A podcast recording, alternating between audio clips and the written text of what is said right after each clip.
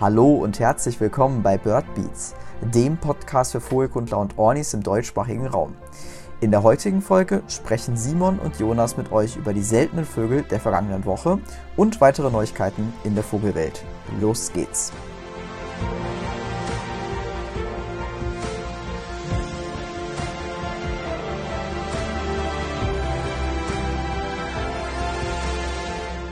Moin und herzlich willkommen zur heutigen Birdbeats Folge. Heute stellen Jonas und ich euch wie üblich die Seltenheiten der Woche vor und zumindest in Deutschland gab es eine sehr spannende Entdeckung. Doch zuerst gehen wir nochmal auf die Wetterlage ein, die ganz spannende Beobachtung zustande bringt. Ja, Simon, du sprichst es schon an, die spannende Wetterlage, die eigentlich jetzt schon seit letzter Woche in Deutschland zu finden ist. Äh, ja, ich habe nicht viel vom Schnee abbekommen hier in Bonn, aber etwas weiter nördlich ist ja doch einiges runtergekommen ähm, und natürlich eigentlich in ganz Deutschland äh, haben wir auch mit Minusgraden eigentlich zu tun. Das äh, merke ich auch hier. Ähm, ich war heute Nachmittag mal draußen, habe mir die Finger abgefroren und ich denke, das wirkt sich natürlich auch auf unsere Vögel aus, ähm, vor allen Dingen auch auf die Zugvögel. Und ja, was mir in, den letzten, ja, in der letzten Woche, in den letzten zwei Wochen jetzt hier aufgefallen ist schon, dass einige der Zugvögel, die aus dem Süden gekommen sind, auch wieder umgedreht sind. Als Beispiel kann man da, denke ich mal, die Kraniche ganz gut anführen. Die äh, sind ja eigentlich vor, ja, letzte Woche, vor eineinhalb Wochen sind die ersten schon durchgezogen, sind aber dann auch wieder umgedreht und wieder Richtung Süden geflogen, weil einfach die Wetterlage im Moment ja sehr kalte Luft mit sich bringt und ja, die Zugvögel, die bekommen das natürlich auch mit und warten so wahrscheinlich noch ein paar Wochen. Ähm, ja, hast du da bei dir da oben auch irgendwelche Erfahrungen schon gemacht? Kannst du uns da vielleicht was drüber sagen? Ja, also ist auf jeden Fall sehr spannend mit den Kranichen. Äh, solche Arten sind bei uns noch gar nicht angekommen und gefühlt ist hier auch irgendwie so ein Loch und noch gar keine südlichen Arten sind richtig angekommen. Dafür bringt uns quasi aktuell die kalte Luft aus dem Norden noch ein paar Wintergäste mit runter. Ähm, letzte Woche hatte ich es ja schon angesprochen, dass die Zahlen an Kurzschnäbelgänsen hoch sind. Ähm, und man findet jetzt eigentlich, wenn man Gänse ein bisschen ausführlicher an der Küste guckt, zumindest an der Nordseeküste, hat man ganz gute Chancen, Kurzschnäbelgänse beobachten zu können. Und was jetzt im Laufe der letzten Woche echt spannend hervorgestochen ist, sind die Waldschnepfen. Ich habe mir ein paar Zahlen rausgesucht von Ornito. Man muss natürlich äh, beachten, dass bei Ornito die Daten ähm, etwas schwierig sind, beziehungsweise einfach die Meldeaktivität, die Anzahl der Beobachter und viele weitere Punkte die Daten nicht eins zu eins vergleichen lassen. Aber wenn man sich mal die Frühjahre der letzten mehreren Jahre anguckt, von 2018 bis 2021 dieses Jahr, ähm, dann waren im Februar immer so 290, 260, 220 Waldschnepfen gemeldet. Heißt grob gesehen so 250 vielleicht Waldschnepfen im ganzen Februar. Aktuell fliegen echt viele ein und ich hatte auch heute äh, mehrere beobachten können.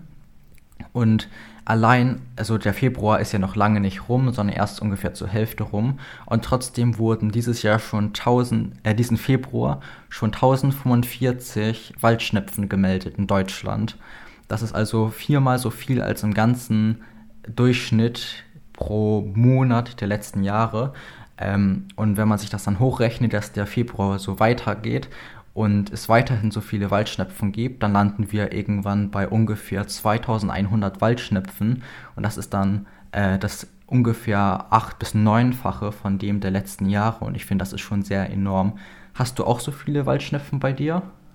Ähm, ich war tatsächlich die letzten Tage sehr wenig draußen und wenn, dann ist es tatsächlich bei den Waldschnepfen hier immer so, dass man eher zufällig drüber stolpert. Ne? Und ähm, du hast es ja eben schon angesprochen, dass äh, es natürlich auch immer ein bisschen auf die Meldeaktivität ankommt. Und ich denke, gerade die Waldschnepfe ist natürlich ein Vogel, der einfach sehr heimlich lebt und ja, deswegen ja. weil man gerade bei so Arten natürlich auch die ähm, ja, Qualität der Beobachtungsdaten immer ein bisschen in Bezug setzen muss. Aber ja, die Zahlen, die du eben genannt hast, die sprechen ja schon für sich. Ne? Also ähm, da ist ja so ein massiver Anstieg zu sehen, das ist schon extrem auffällig und kann eigentlich nicht nur auf äh, veränderte Meldeaktivität zurückzuführen sein. Ähm, hast du heute wirklich mehrere gesehen? Also, weil ich kenne es von hier wirklich nur so, dass man, äh, ja, wenn man Glück hat, am Tag dann mal eine findet, aber auch nur, wenn man mitten durch den Wald läuft. Und äh, du hast eben gesagt, du hast wirklich mehrere mhm. heute beobachten können. Ja, genau. Ähm, geht mir eigentlich auch so und zuletzt in der letzten Woche stiegen die Meldungen bei Ornithof und Waldschnepfen irgendwie auch in meiner Gegend an, aber ich hatte lange keine gesehen, bis ich dann das Glück hatte, dass ähm, gestern oder ja gestern Abend bei uns über den Garten eine rüberflog und heute habe ich dann nochmal mein Glück gewagt und an einer Stelle zwei schön sitzend gesehen und später, als ich durch den Wald gegangen bin, flogen nochmal mehrere auf also anscheinend ist aktuell wirklich die ganze Gegend voll mit Waldschnepfen. Ähm, und auch wenn man sich die Meldung anguckt, teilweise gestern hier auf der Insel Wangerooge waren 28 gemeldet. Hm. Und das finde ich schon enorm. Ja, auf jeden äh, Fall. Und vor allem, wenn man beachtet, dass in den letzten Jahren ähm, je nachdem, also ich hänge glaube ich ein bisschen damit zusammen, wie kalt die Winter sind aber dass auf jeden Fall die höchsten Waldschnepfenzahlen im März immer waren. Wenn man sich das anguckt, 2018 war auch ein sehr kalter Winter hier. Da waren eben dann 2500 im März, während nur 290 äh, im Februar beobachtet wurden, also laut Ornito. Im Februar 2019 waren es ungefähr ein Drittel bis ein Viertel von der Anzahl im März und 2020 waren es immerhin 1100 im März und 200 eben im Februar. Und wenn man sich jetzt anguckt, wie viele bei uns im Februar sind, ist natürlich die Frage, ob die Zahl im März auch so hoch ist. Aber ist, glaube ich, ganz spannend und vor allem in den nördlicheren Regionen jetzt auf jeden Fall ein Beobachtungstipp, mal auf Waldschnepfen zu achten. Aber du hast natürlich recht, dass die echt heimlich sind, man schon viel Glück braucht, die mal schön zu sehen. Ja, also ich habe wirklich noch nie ganz bewusst ähm, eine Waldschnepfe beobachten können. Also wirklich immer nur im Wegfliegen im Prinzip gesehen. Ähm, immer verbunden damit, dass man sich tierisch erschreckt, äh, wenn dann einer aufschreckt und man fast draufgetreten ist. Also da äh, beneide ich dich auf jeden Fall, dass du die heute schön dir angucken konntest. Ja, vielen Dank. Genau. Also man sieht, denke ich, dass die spannende Wetterlage vor allem mit, den, mit der kalten Luft im Norden ähm, paar nette Arten runterbringt und die Anzahl von Waldschnepfe, aber auch Kurzschnabelgans erhöht. Mitteldeutschland aber quasi ein umgekehrter Effekt ist.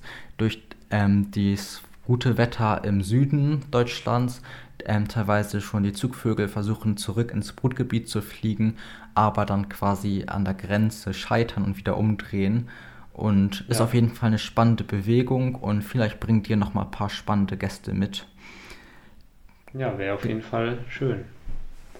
Ja, genau, dann würde ich auch schon gleich mit den Updates der Seltenheiten der Woche anfangen. Ähm, wenn wir uns Deutschland angucken, ist ähm, seltenheitstechnisch von den Updates sehr wenig passiert. Wir haben weiterhin in Nordrhein-Westfalen eine männliche Ringschnabelente. Außerdem ist jetzt eine neue in Baden-Württemberg entdeckt worden. Ganz spannend ist, dass die Polarmöwe Hel von Helgoland abgereist ist und auch die Zwergschabe in Osnabrück weg ist, nachdem sie recht lange da war. Ähm, das hängt aber auch wahrscheinlich damit zusammen, dass das Gewässer jetzt einfach zugefroren ist und eben zum Schlittschuhlaufen genutzt wird. Weißt du, seit wann, seit wann war die Polarmöwe nochmal in Helgoland? Äh, weiß ich nicht genau, aber auf jeden Fall schon recht lange. Die hatten ja auch teilweise zwei Stück, auch so um die Jahreswende drumherum. Und eigentlich waren auch ein Großteil vom Januar immer eine Polarmöwe auf Helgoland. Und war auf jeden Fall jetzt sehr lange da. Und wieso die jetzt weg ist, kann man schwierig sagen. Ähm, ist ja eigentlich ganz kalt. Aber auf jeden Fall interessant, dass sie jetzt nicht mehr da ist. Aber vielleicht taucht jetzt ja mal wieder eine an der Küste auf. Ja, ja, aber ansonsten mit der Zwergschabe und dem vereisten Wasser, das macht vielleicht Sinn. Also ich habe es jetzt auch festgestellt, dass hier ja relativ viele Enten zumindest von den Seen abgewandert sind und wahrscheinlich jetzt eher äh, an Fließgewässern zu finden sind, am, am Rhein oder an der Sieg. Also das wird ja. auf jeden Fall ein Effekt von dem vereisten Wasser sein. Weil gerade hier in, in ja. Bonn, da hast du ja dann auch immer das Problem, ne, dass äh, einfach viele Freizeitsuchende dann auch das Eis natürlich voll feiern und ähm, dann mhm. ziehen die Vögel natürlich woanders hin. Ja, da kann man, denke ich, auch nur an die Beobachter appellieren. Ähm, ist auf jeden Fall natürlich schön, jetzt wenn die Gewässer vereist sind, man mal ein bisschen Schlittschuh laufen kann und ist, glaube ich, auch grundsätzlich nichts gegen einzuwenden. Allerdings sollte man aufpassen, wenn irgendwo noch Wasserlöcher sind, wo vielleicht ein paar Enten sich noch gesammelt haben und sich das letzte Loch frei halten, weil die Tiere natürlich jetzt eine schwierige Jahreszeit haben und nicht mal überall auf den Gewässern landen können, weil das jetzt vereist ist. Und deswegen sollte man an solchen Stellen Störungen vermeiden und auch wenn man Schlittschuh fährt und an der einen Stelle noch irgendwie Vögel sitzen, da nicht zu nah ranfahren. Ja, ich denke generell jetzt im Moment in der Zeit haben es ja unsere Singvögel echt nicht so einfach, ne? Nee. Also wir hatten ja äh, lange Zeit eigentlich relativ warm und wenn dann so ein plötzlicher richtiger Kälte- und Wintereinbruch nochmal kommt, dann ist das für einige Singvögel echt äh, schwierig und dann müssen die natürlich mit ihrem Energiehaushalt auch ja echt aufpassen und wenn dann Störungen dazukommen, kann das echt äh, auch tödlich enden. Ne? Ja. Ich weiß nicht, haben wir äh, diese Woche hat der Johannes, glaube ich, das Bild von dem Rotkehlchen gepostet, ne? Genau. Was äh, verstorben war, wahrscheinlich aufgrund der Kälte. Also das ist schon äh, wichtig, dass man da auch beim, beim Beobachten darauf achtet, dass man die Tiere da nicht zu sehr stört. Auf jeden Fall. Umso spannender ist es eigentlich, wenn jetzt um die Jahreszeit trotz der schwierigen Bedingungen mal Sommergäste auftauchen, beziehungsweise sehr wärmeliebende Arten an sich. So ist zum Beispiel am 12. in Hessen eine vorjährige Steppenweihe beobachtet und fotografiert worden. Und ich kenne die Art auch, aber eben nur aus dem eben Spätsommer, beziehungsweise ist die, glaube ich, das ganze Sommerhalbjahr über äh, anwesend. Und da finde ich schon sehr spannend, dass jetzt im Februar so eine Sommerweihe beobachtet wurde. Ja, das ist echt interessant. Weiß man da, ob die äh, vorher schon mal irgendwo ähm, gesichtet wurde in der Nähe oder ist die jetzt einfach plötzlich aus dem Nichts aufgetaucht? Die ist also meines Wissens nach auf, aus dem Nichts aufgetaucht, gab vorher keine Meldung Krass. von der Art irgendwie im Umkreis und ist natürlich deswegen umso spannender und ist auch die erste irgendwie Steppenweihe, von der ich gehört habe, dass die im Winter aufgetaucht ist. Ähm, aber ja. sollte man natürlich seine Augen offen halten, weil es jetzt sein kann, dass mit dem warmen Wetter irgendwie in Bayern teilweise, dass dadurch jetzt vielleicht südliche Arten auf einmal irgendwo auftauchen, wo man sie noch nicht erwarten würde um die Jahreszeit. Das könnte natürlich sein und ja, ich denke, es kommt halt auch immer drauf an, ne, welche, welche Zugrouten die Tiere sich aussuchen. Wenn dann so eine Weihe irgendwo herfliegt, wo die Beobachtungsaktivität einfach total gering ist, dann kann es natürlich schnell mal sein, dass auf Ornito ähm, der Vogel plötzlich einfach irgendwo aus dem Nichts auftaucht, aber vielleicht sogar unbewusst vorher schon irgendwo anders gesehen wurde. Ne? Das kann auf jeden Fall sein. Genau, ich würde dann auch schon weitergehen, weil wir haben in Deutschland in der letzten Woche eine Neuigkeit gehabt, und zwar eine sehr besondere, nämlich ist seit dem 11. in Kiel ein Drosseluferläufer und das ist auf jeden Fall eine sehr spannende Art an sich ähm, die optisch ganz unscheinbar ist und auch nicht gar nicht so einfach zu bestimmen ist. Sie wurde am 11. fotografiert von einem Fotografen und dann eben quasi erstmal intern weitergeschickt. Und am nächsten Morgen kam dann irgendwie die Nachricht in der lokalen Orni-Gruppe. Ähm, und daraufhin sind dann natürlich die lokalen Beobachter erstmal hingefahren, haben den Vogel gesucht. Erst etwas abseits wiedergefunden, doch später war er wieder an derselben Stelle wie am Vortag ähm, konnte auch noch von mehreren Beobachtern gesehen werden und ist genau auch äh, von ordentlich vielen Leuten getwitcht worden. Ist ganz spannend, weil der Vogel echt äh, laut den Kommentaren von den Beobachtern bis auf einen Meter freiwillig rankommt, also komplett zutraulich ist und keine Fluchtdistanz hat und läuft eben quasi zwischen den Beobachtern immer so vom Wasser bis zu einer Mauer, wo er dann irgendwie nach Nahrung sucht und ist auf jeden Fall sehr schön zu beobachten und zu fotografieren, auch wenn es wohl sehr schwierig ist, ähm, dabei irgendwie Corona-konforme Abstände zu halten, weil wohl manche Beobachter dann zu nah ran wollen. Das ist natürlich ärgerlich. Ja, das ist immer spannend, gerade so die Limikolenarten, die vielleicht nicht hier brüten, ne, sondern noch weiter aus dem Norden oder so kommen. Die, ja. äh, da erlebt man ja ziemlich oft, dass die extrem zutraulich sind, ne? Genau. Hast du denn schon mal einen Drosseluferläufer gesehen? Nee, ich habe äh, noch keinen gesehen. Aber ich habe ja auch eben mal nochmal nachgeguckt. Das ist tatsächlich jetzt das erste Mal seit 2014, dass, äh, beziehungsweise wow. nee, seit, seit 2020 sogar, im, im Juni 2020 wurde am Reser Meer, also hier im, im Westen von NRW, äh, schon mal ein Drosseluferläufer gemeldet und davor tatsächlich das letzte Mal in Deutschland ähm, 2014. Und äh, ja, deswegen, also ich komme auch nicht so wow. viel rum und das sind, denke ich mal, so Arten, die werden dann, wenn sie hier im Inland wären, nochmal seltener. Ähm, ja. Aber ja, einfach um das mal einzuordnen, ne? also 2020 und 2014 das letzte Mal in Deutschland gemeldet. Ähm, das ist auf jeden Fall eine super Beobachtung. Ich weiß gar nicht, wahrscheinlich werden es die meisten von unseren Zuhörern wissen, ähm, aber im Prinzip ist der Drosseluferläufer das Pendant zu unserem äh, Flussuferläufer. Also ähm, der Drosseluferläufer kommt eben in Nordamerika und Grönland vor und zieht normalerweise jetzt äh, im Winterhalbjahr halt in die südwestlichen Vereinigten Staaten oder nach Zentralamerika oder manchmal auch in die Karibik oder nach Südamerika ab.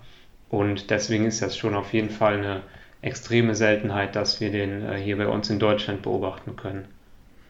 Genau, und ist natürlich auch sehr schön, dass jetzt die Beobachtungsumstände gut sind, man an den Vogel also sehr nah rankommt und er gut zu beobachten ist, nachdem der Vogel letztes Jahr wohl sehr viel Schmerzen bereitet hat, weil er auf einem privaten Grundstück war und teilweise gedeckelt wurde. Und deswegen ist das natürlich jetzt eine umso schönere Beobachtung und auch gar keine so einfach zu bestimmte Art, ähm, er sieht eben, wie du schon meintest, dem Flussuferläufer sehr ähnlich auch, ist eben die Zwillingsart, ähm, ist insgesamt vielleicht ein bisschen kürzer, nicht so lang gezogen wie der Flussuferläufer. Und der Vogel ist auch im Schlichtkleid, dementsprechend fällt er gar nicht so sehr auf, da muss man schon sehr genau hingucken, aber mittlerweile wurde auch dank guter Fotos die Bestimmung bestätigt. Ja, das ist auf jeden Fall immer schön, ne, wenn die Arten dann auch ein paar Tage bleiben und wirklich viele Beobachter auch gute Fotos machen können und man so einfach die Qualität von der Beobachtung dann auch gesichert hat. Ne? Weil ja, man erlebt es ja schon extrem oft auch, dass ja, Beobachtungen vielleicht so ein bisschen schwammig sind, auch wenn es eigentlich schöne Seltenheiten sind, aber ja, selbst wir uns dann hier nicht sicher sein können, ob wir die überhaupt als Seltenheit anführen wollen im Podcast weil einfach ja die Qualität da nicht 100% gesichert ist. Aber das, denke ich mal, mhm. können wir bei der Beobachtung komplett ausschließen nach den Bildern, die da teilweise auf Ornito schon zu finden sind. Genau, auf jeden Fall sehr, sehr schön, die Beobachtung und Entdeckung vom Drosseluferläufer in Kiel. Ähm, so, Jonas, wurden auch in Österreich sowas Spannendes beobachtet letzte Woche? Ähm, ja, es wurden wieder spannende Sachen beobachtet, allerdings für unseren Podcast keine Sachen, die neu erwähnenswert wären. Also es gibt da auf jeden Fall einige Updates anzuführen und zwar sind im Burgenland die Mantelmöwen immer noch dort. Ähm, ja, die wurden am 13. Februar, also das ist heute, das letzte Mal wurden ein bis zwei Mantelmöwen gemeldet. Und äh, ja, zusätzlich wieder mal die Ringelgans, diesmal sogar als Subspezies Bernicla gemeldet, ähm, in einem Trupp von 400 Plästgänsen. Aber die ist äh, ja nach unseren Informationen eher als Gefangenschaftsflüchtling einzustufen. Ähm, ja. Ansonsten auch weiterhin nur Updates am Neusiedler See, fünf Schneeammern und in Niederösterreich eine Stummellerche, die auch von mehreren Beobachtern bestätigt wurde und immer wieder fotografiert wurde.